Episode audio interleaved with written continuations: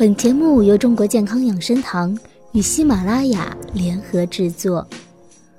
对于经常醉酒的人来说，酒后失忆是一种常见的现象。用北京的方言来说，就是断片儿。这是酒后瞬间的完全失忆，时间长短因人而异。一般而言，出现断片儿的人，其行为举止一切正常。那些酒后失态、失德，甚至醉酒闹事的恶劣表现，多是在没有真正喝高的时候出现的，因为他们的行为还在受大脑支配。真正喝高了，就会不省人事，站都站不起来，更别说有什么行为举止了。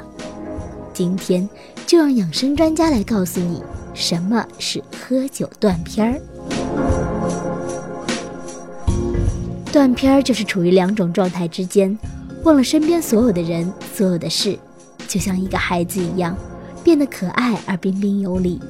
许多潜能在这一时刻灵光乍现，让人刮目相看。一般常见的酒后断片者，只是出现对酒后某时段的记忆问题，其基本技能和知识却不会受到影响，行为动作也不会有问题。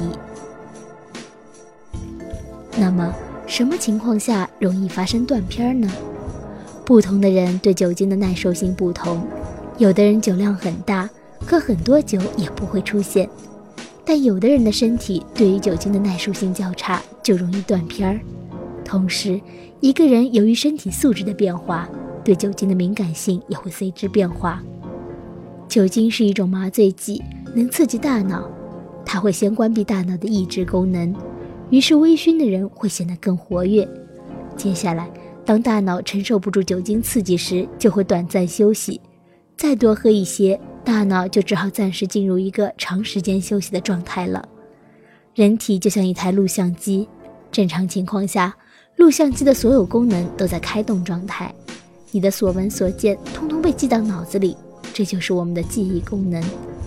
喝酒喝到一定程度，大脑中掌管记忆的重要部分——颞叶的功能被酒精麻痹后。人体就变成了一台只会取景而不会录制的录像机，你的见闻暂时都不再被大脑记录了。所以，断片的出现其实是酒精造成的记忆损害。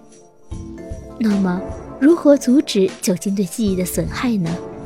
酒精是一种脂溶性物质，这让它可以自由穿透血液和大脑间的屏障，对中枢神经系统造成损伤，而这种损伤。可以通过多种神经递质系统来实现。在刚刚喝酒后，饮酒者的空间学习记忆能力会下降，而长期饮酒导致慢性酒精中毒的人，记忆障碍的比例大大高于智力障碍。这表明，在认知功能下降过程中，记忆下降的速度比智力下降的速度快，下降的程度也比智力下降的程度严重。研究也发现。酒精依赖患者记忆水平明显受病程的长短和开始饮酒年龄的影响，也就是说，开始饮酒的年龄越早，饮酒史越长，病程也越长，记忆损害也就越严重。需要强调的是，酒精对大脑的影响是慢性的，长期反复出现断片的情况，在酒精依赖者患者中非常多见，而一旦脑部受损，记忆的恢复会非常困难。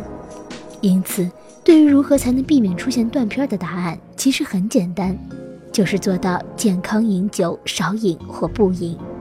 而对于已经产生了酒滥用或酒精依赖的人来说，则必须戒酒。怎么样？